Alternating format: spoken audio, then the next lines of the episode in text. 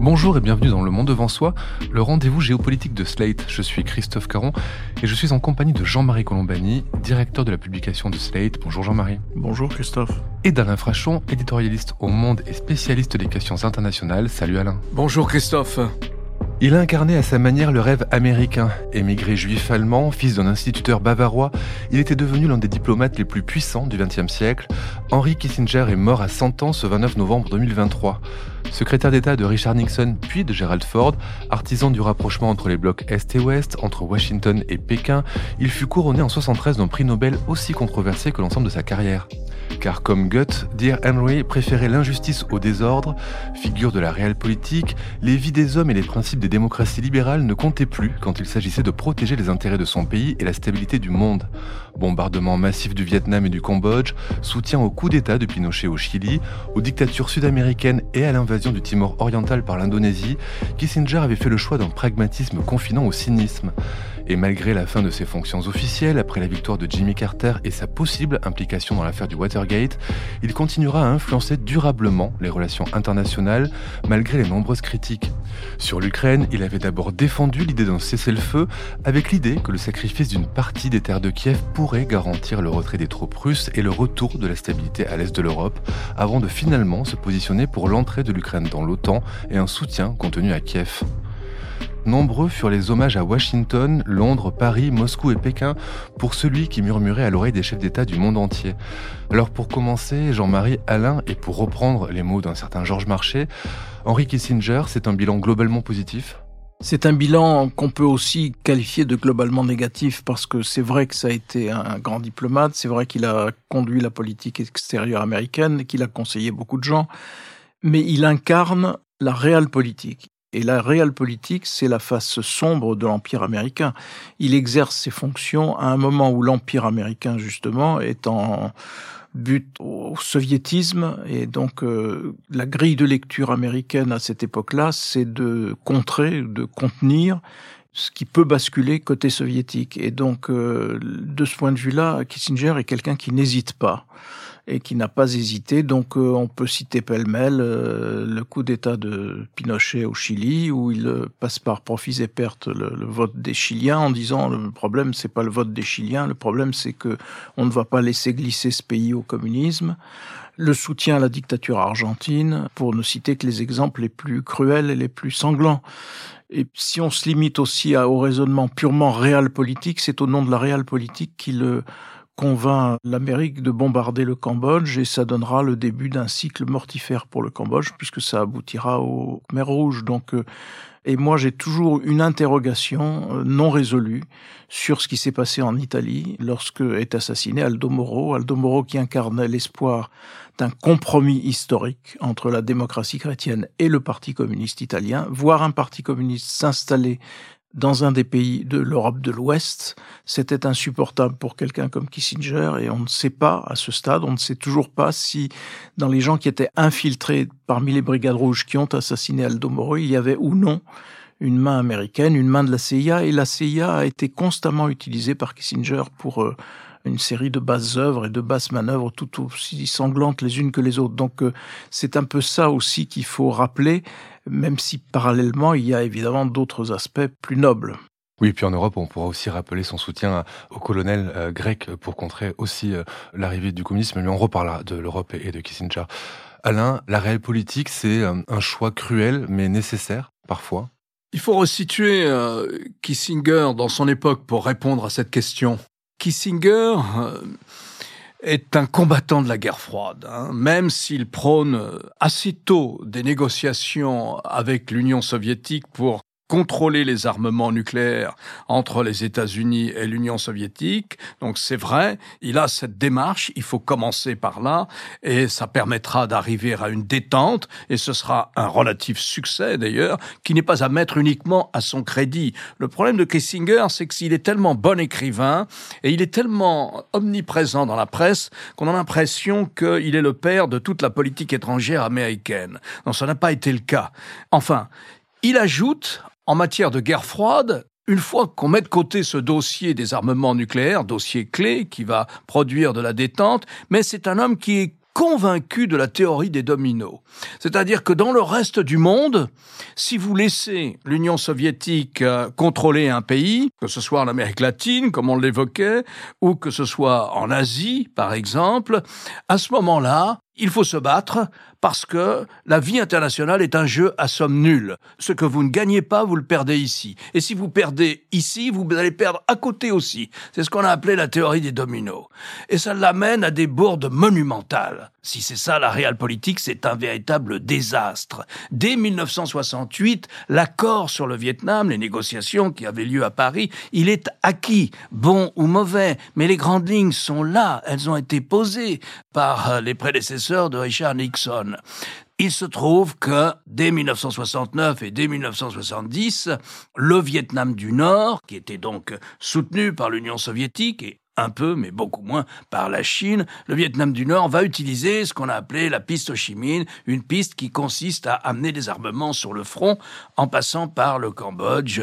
Et la réaction de Nixon et de Kissinger est la même la crédibilité des États-Unis est en jeu, leur capacité de dissuasion est en jeu si nous ne réagissons pas immédiatement. D'où ces campagnes de bombardement sur le Cambodge qui vont aboutir à un désastre, désastre humanitaire, désastre stratégique, désastre de proportion historique, euh, puisque ça va amener les fanatiques Khmer rouges au pouvoir euh, à Phnom Penh. Donc c'est ça, si vous voulez, c'est aussi un combattant de la guerre froide. Alors il y a un côté, il va prôner la détente, mais de l'autre côté, obsédé, convaincu par la théorie des dominos, il pense que il faut que les États-Unis montrent leur force chaque fois qu'ils sont défiés non pas sur le théâtre européen, mais chaque fois qu'ils sont défiés par l'Union soviétique en Amérique latine, en Afrique ou en Asie. Donc voilà, ça c'est un mélange kissingerien. Ensuite, il faut reconnaître ce qui appartient à Richard Nixon et non pas à Henry Kissinger. Richard Nixon, dès sa campagne électorale, avant d'être élu président une première fois en 1968, Richard Nixon écrit un long article dans Foreign Affairs en 67 ou 66 même, dans lequel il dit il faut renouer avec Pékin. Donc cette idée que pour casser le front de la guerre froide, si vous voulez, pour changer les règles de la guerre froide, il faut briser le front rouge. Le front rouge, c'est l'alliance qui n'était pas une alliance parce qu'il se faisait même la guerre, mais enfin il y avait supposément une alliance, elle a existé, entre Pékin et Moscou, entre l'Union soviétique et la Chine de Mao. Et puis aussi, comme il le dit très bien dans son article de Foreign Affairs, les États-Unis ne peuvent pas ignorer un pays aussi important que la Chine, un pays qui à l'époque a 700 millions d'habitants, et donc euh, il faut renouer avec la Chine. Ça c'est Richard Nixon, c'est pas Henry Kissinger. Simplement,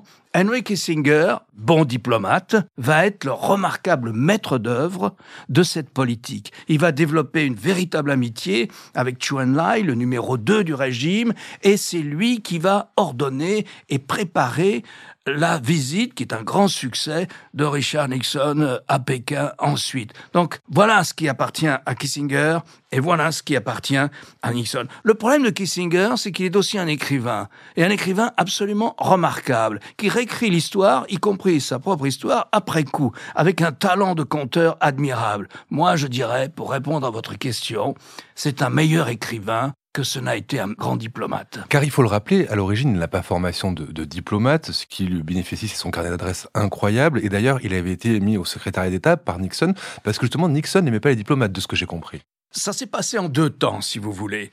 Lorsque Nixon est élu, en 1968, il va demander à Henry Kissinger, qui n'était pas un ami, qui n'était pas dans son cercle. Henry Kissinger appartenait à un autre cercle républicain, celui de Nelson Rockefeller, qui d'ailleurs, dans les primaires républicaines de 67-68, combattait Richard Nixon. Et donc, euh, Nixon n'avait pas particulièrement de goût pour euh, Kissinger, mais il a eu l'idée de le faire venir à la Maison Blanche, où il sera pendant quatre ans son conseiller à la sécurité nationale. Et puis lorsque Nixon est réélu triomphalement en 1972, Henry Kissinger est nommé secrétaire d'État. Et donc, il a fait, si vous voulez, toute la palette des grands instruments diplomatiques des États-Unis. Il a joué sur, toute cette ingénierie de la politique étrangère américaine. Et puis, lorsque, à cause du scandale du Watergate, Richard Nixon doit quitter la Maison-Blanche à l'été 1974, il est remplacé par son vice-président, Gerald Ford, qui va garder Kissinger au département d'État. Vous avez comme ça huit ans de politique étrangère dominée par cette personnalité qui avait beaucoup d'humour, une grande culture. Il a fait Harvard, c'est un docteur en relations internationales, il a été professeur à Harvard et il a conseillé plusieurs présidents, avant et après d'ailleurs. Alors il a été étudiant à Harvard, en effet, il était un des assistants d'un professeur de sciences politiques et c'est à ce titre qu'il sera chargé à Harvard d'organiser des colloques et des rencontres internationales. Et donc c'est là qu'il va commencer à forger son propre carnet d'adresses et qu'il l'utilisera ensuite lorsqu'il rejoindra Rockefeller. Mais il a toujours été étiqueté républicain et jamais démocrate, même s'il lui est arrivé de faire un, un, bout de chemin ici ou là. Mais donc c'est un des hommes sur lesquels le Parti républicain peut compter. Et au départ, donc c'est d'ailleurs ça qu'il disait lui-même, et à juste titre, c'est que dans quel pays peut-on transformer un jeune immigré qui arrive sans rien en un des personnages qui occupe le poste le plus élevé dans l'administration américaine, eh bien, c'est les États-Unis. Et donc, il était toujours euh, fondamentalement euh, reconnaissant aux États-Unis de lui avoir permis d'incarner ce modèle-là. Et de fait, c'est vrai, il arrive euh, avec rien et puis il devient assistant d'un professeur. Il était collègue à ce moment-là de, quelqu'un qui est bien connu en France, qui est décédé depuis longtemps, qui est Stanley Hoffman, qui était aussi un des assistants du même professeur. Et c'est à partir de là que ensuite, euh, organisation de colloques, ainsi de suite, de fil en aiguille, il se fait son carnet d'adresses et puis il rencontre et puis il est recruté par Rockefeller et ainsi de suite. Donc ça aussi, c'est un aspect du personnage qui n'est pas négligeable. C'est vraiment une des incarnations du rêve américain. Juste deux mots pour rajouter à, à ce profil. Il arrive aux États-Unis euh, à 15 ans. Sa famille euh, modeste, ce sont des gens qui habitaient, je crois, euh, en Bavière, une Père petite ville de... et mère au foyer. Hein. Oui, voilà. Et grand-père qui était un, un juif orthodoxe euh, très respecté. Donc il arrive là, à New York, mais il fait la guerre. Il est engagé, il s'engage lui-même d'ailleurs. Il s'engage, il fait une guerre très brillante. Euh, il va être sur le front des Ardennes, et puis ensuite, comme il est brillant jeune homme, l'armée lui demande d'administrer certaines villes allemandes qui ont été conquises par l'armée américaine. Et quand il revient aux États-Unis, il bénéficie d'une bourse, et compte tenu de ses très bons résultats scolaires, il est admis à l'université de Harvard où là, il va rencontrer un autre immigré allemand, Hans Morgenthau, qui sera ce grand professeur de relations internationales qu'évoquait euh, tout à l'heure Jean-Marie. Vous l'avez dit Alain, il euh, quitte la Maison Blanche avec le départ de Gerald Ford. Pourtant, il garde une influence sur la politique américaine, sur les présidents américains, principalement euh, républicains, mais il a aussi une influence sur d'autres chefs d'État dans le monde entier. Est-ce que la politique américaine porte encore un héritage kinsingérien c'est pas tant l'héritage de la politique américaine que l'héritage de ce que l'on appelle la réelle politique. Parce que vous trouvez aujourd'hui, encore une fois, pléthore ou nombre de diplomates qui s'inspire de ce concept, de cette idée de réel politique pour justifier ici le soutien à Moscou, euh, là le soutien au Hamas, ailleurs ce sera et ainsi de suite. C'est souvent d'ailleurs une réelle politique peut-être euh, comprise trop rapidement, mais son influence elle est là à cause de ses écrits, à cause du prestige dont il bénéficie, à cause de l'amplitude de ce qu'il a, euh, j'allais dire, couvert, parce qu'il n'a pas cessé d'écrire sur la situation du monde et sur et de donner des conseils d'ailleurs lui-même aux diplomates. Et en France aussi, son influence n'est pas négligeable, y compris au Quai d'Orsay, sur ce que l'on appelle la réelle politique, et ce qui est constamment opposé à des gouvernements qui prétendraient avoir le souci des droits de l'homme, avoir le souci des valeurs que l'Occident est censé transporter euh, ou exporter. Je trouve, moi, que c'est une influence euh, assez négative de ce point de vue-là. Mais bon, c'est vrai qu'il faut sa part de réel politique, mais il faut se rappeler que dans l'acception kissingerienne, ben, ça va quand même jusqu'au soutien euh, aveugle d'un certain nombre de dictatures. Il avait le plus grand dédain pour le suffrage universel quand même. Euh, quand il parle du corps électoral chilien, il dit bah oui, c'est ils font n'importe quoi. Je sais pas parce qu'ils font n'importe quoi que moi je vais m'abstenir de les empêcher de glisser vers le communisme. Et donc euh, va pour la dictature et va pour les militaires. Idem en Argentine. Et son influence, je pense, est toujours là. Pour reformuler ma question, est-ce que l'administration Biden penche plutôt du côté réel politique ou idéaliste selon vous, Alain? Je dirais que c'est un peu un mélange, euh, si vous voulez. Il y a deux grandes écoles de politique étrangère aux États-Unis. Il y en a une qui dit au fond, notre mission en tant que pays, du fait des conditions particulières dans lesquelles nous sommes nés, la première grande démocratie, etc., la première dit, nous devons rayonner et diffuser la démocratie par l'exemple, en étant une démocratie modèle. Mais n'allons surtout pas nous mêler, à l'époque il s'agit de l'Europe, mais n'allons surtout pas nous mêler des démons et des diables qu'il y a à l'étranger. Donc ça, c'est la tradition qui comporte une part d'isolationnisme. On ne se mêle pas de ce qui se passe à l'étranger. Bon. L'histoire est l'histoire, elle a été ce qu'elle a été. Les États-Unis, pour leur propre intérêt d'ailleurs, sont intervenus deux fois en Europe. La première fois, ils sont partis trop tôt. Il s'est dit, on a eu tort de partir trop tôt. Il faut imaginer un autre système après la Deuxième Guerre mondiale. Et puis, il y a une autre école qui dit, non, s'il le faut, il faut exporter la démocratie par la force. Il ne faut pas hésiter, quand on le peut, à exporter la démocratie par la force. Ce qui suppose, quand vous étudiez les relations internationales, de dire qu'il y a le bien et le mal et que nous sommes au service du bien et non pas au service du mal. Et puis arrive l'école réaliste qui dit non, il y a un jeu d'État entre les États. Hein, il faut pas oublier, Kissinger fait sa thèse sur la paix de Vienne, la paix de 1815, qui consiste à dire on ne se mêle pas des affaires intérieures. Entre nous, on ne se mêle pas de nos affaires intérieures. Et le principe dominant, c'est que les relations entre États, c'est les États souverains face à des États souverains. À l'intérieur, ils font ce qu'ils veulent. Bon, c'est un des éléments de la paix de Vienne sur lequel Kissinger fait sa thèse. En fait, on vit plus cette époque. On vit une époque où l'émotion, elle est partout, elle est immédiate. Donc vous pouvez pas dire j'appartiens à l'école réaliste ou j'appartiens à l'école idéaliste. Et puis l'école idéaliste a été euh, sous l'influence d'une petite minorité d'intellectuels, mais qui compte les néoconservateurs américains, enfin ça compte moins aujourd'hui, qui consiste à dire non, il faut pas hésiter à user de la force si on peut défendre ou étendre la démocratie. Et c'est vrai que Biden, lui, dans la mesure où il a placé son mandat sous la grande bataille, considérant que le monde s'explique aujourd'hui par une grande bataille entre les démocraties et les autocraties, c'est vrai qu'il a repris beaucoup des éléments de langage de l'école idéaliste. Il dit je défends l'Ukraine pas simplement pour des raisons stratégiques, mais je défends l'Ukraine parce que c'est une démocratie naissante. Et je défends Israël, je suis profondément attaché à Israël parce que c'est une démocratie aussi, pour d'autres raisons, mais aussi parce que c'est une démocratie.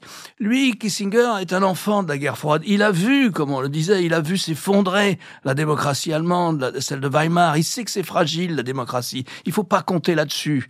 Et donc, il partage aucunement ce missionnarisme de la deuxième école de politique étrangère américaine. Et d'ailleurs, il sera en faveur, ce qu'on ne dit pas assez, il sera en faveur de l'invasion de l'Irak par les États-Unis en 2003. J'ai participé à un déjeuner au début de l'hiver 2003 à Paris avec Kissinger, au cours de laquelle il a défendu l'opération qui allait commencer quelques semaines plus tard, l'opération américaine en Irak, qui va s'avérer un désastre sur tous les plans, pour l'ensemble du Moyen-Orient et pour les États-Unis et pour le pouvoir américain.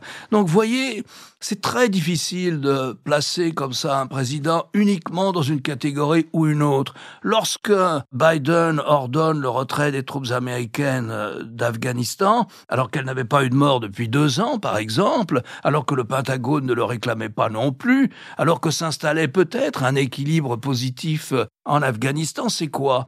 C'est de la réelle politique. Ça veut dire ça lui est parfaitement égal ce qui peut se passer ensuite à Kaboul. C'est de la réelle politique, pure et simple. Il sait qu'il faut sortir de ces guerres lointaines dont les Américains ne veulent plus. Et il le fait. Il le fait et c'est, on peut pas dire que c'est couronné de succès puisque les talibans sont à nouveau au pouvoir et que les talibans protègent à nouveau sans doute des cellules d'Al-Qaïda, voire de l'État islamique en Afghanistan. On est toujours dans un mélange euh, quand on fait la politique étrangère. Et le grand professeur Hans Morgenthau avait dit à Kissinger qu'il aimait beaucoup, il lui avait dit euh, du seul moment où tu participeras à l'action politique et où tu sortiras de la réflexion académique, tu te saliras les doigts. Tu ne seras plus innocent. Comment expliquer ces euh, réactions positives de Pékin et de Vladimir Poutine de Moscou euh, après, ça, après ces hommages plein d'emphase? Pékin, c'est assez logique puisqu'il est, il reste comme l'homme du rapprochement, même si en effet la responsabilité première c'est celle de Nixon. Il reste comme l'homme du rapprochement avec la Chine et de l'installation de la Chine comme partenaire stratégique ça ne fait aucun doute, même si par ailleurs les États-Unis viennent après De Gaulle. Il faut toujours le rappeler, rendre à De Gaulle ce qui est à De Gaulle, c'est-à-dire l'établissement de relations diplomatiques entre un pays occidental et la Chine. Le premier, c'est la France du général De Gaulle en 1966. Mais Kissinger est l'homme de cela, et dans le dialogue qu'il poursuivait avec Xi Jinping, il ne tarissait pas d'éloges sur Xi Jinping. Je veux dire, le modèle autoritaire façon chinoise, ou façon tout autre d'ailleurs, lui va bien. Et donc, euh, il faisait l'éloge du grand dirigeant euh, qu'est Xi Jinping à ses yeux, et il allait même au-delà puisqu'il euh, comparait la période qui avait été la sienne où était encore vivant Mao Tse-tung et la période de Xi Jinping en disant mais petit à petit dans le remodelage de la société chinoise dans le sens de, de, leur idéologie, Xi Jinping est en train, va progressivement ressembler à Mao en termes d'importance historique. Donc, quand on a quelqu'un qui fait ce type de compliment et qu'on est le président chinois et que cet auteur de compliments disparaît, ben, on lui rend hommage, ça me paraît assez évident. Oui, surtout quand on est Xi Jinping et qu'on se rêve en Mao. Euh, il s'était d'ailleurs vu euh, en juillet de cette année. Euh, Kissinger avait fait le voyage. Oui, il a, Kissinger en avait fait un récit assez complet. Quelle était l'influence de Kissinger sur les relations transatlantiques entre États-Unis et Europe, Alain?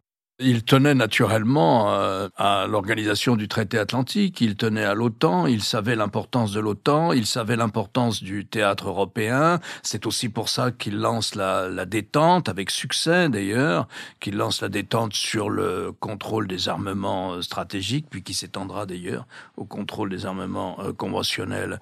Ensuite, il n'imaginait pas l'Europe comme une entité stratégique en elle-même. Il imaginait l'Europe comme une zone de libre-échange qui avait plutôt été un succès, qui faisait partie d'ailleurs de la manière dont les Américains ont essayé de réorganiser le vieux continent au lendemain de la Deuxième Guerre mondiale, puisque les Américains soutiennent à fond le projet euh, européen.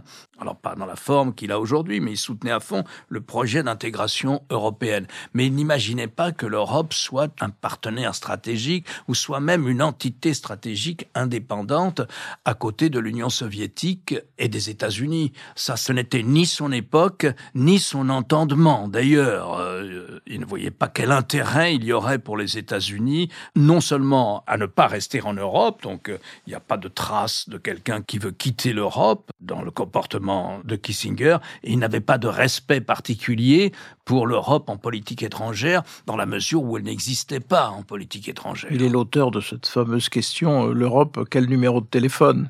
Oui, c'est pour dire là où il plaçait son estime pour l'Union européenne. C'est aussi pour montrer quand même qu'il y avait un manque d'organisation entre les acteurs européens et qu'on ne savait jamais à qui parler pour euh, quand même communiquer sur, avec sur le, plan commercial, ils savent à qui parler, ils savent que ça se joue à la Commission européenne, etc. Ça fait un autre sujet. Quant à son attitude vis-à-vis de pourquoi est-il encensé à Moscou, bah, c'est très simple. Il suffit de se reporter à ces discussions, à ces récentes prises de position sur l'Ukraine. C'est quand même lui qui dit très vite, bah, les, si les Ukrainiens veulent la paix et nous qui devons rechercher la paix, il faut qu'on voilà, on arrête là et que donc on enregistre que la Russie contrôle la Crimée, et la Russie contrôle euh, une partie de l'est de l'Ukraine. Alors il reviendra, comme ça provoque un tollé aux États-Unis, il va revenir petit à petit sur ce qu'il a dit en le modérant, mais le fond de sa pensée était bien celui-là. Donc c'était exactement l'intérêt de Poutine que de tout d'un coup de geler les choses euh, là où en était la conquête par Poutine ou la reconquête par Poutine de l'Ukraine. Il a eu accès au président américain même après son départ de la Maison Blanche, on l'a dit, particulièrement les républicains. Est-ce qu'on sait s'il a conseillé Donald Trump, Alain? Oui, bien sûr. Euh, il a conseillé Donald Trump. Il a été reçu à la Maison Blanche par Donald Trump. Mais vous savez, en 1982, il crée cette société de conseil, Kissinger Associates, dont l'un des arguments, s'adressant aussi bien au secteur privé qu'au gouvernement étranger, dont l'un des arguments est de dire, moi, Henry Kissinger, quoi qu'il arrive, j'ai toujours accès à la Maison Blanche. Et donc c'est ça que vous allez acheter. Vous allez acheter quelqu'un qui a accès à la Maison Blanche. Et donc voilà, peu importe, il a conseillé des gouvernements étrangers, il a conseillé des grandes sociétés américaines et étrangères aussi, parce qu'il avait un accès privilégié, non seulement d'ailleurs à la Maison Blanche, mais aussi à, vous imaginez, un, carnet d'adresses à Washington euh, formidable. Hein et en termes de revenus, c'est ce qu'il rapproche de certains de ses idoles. Il aimait beaucoup le football.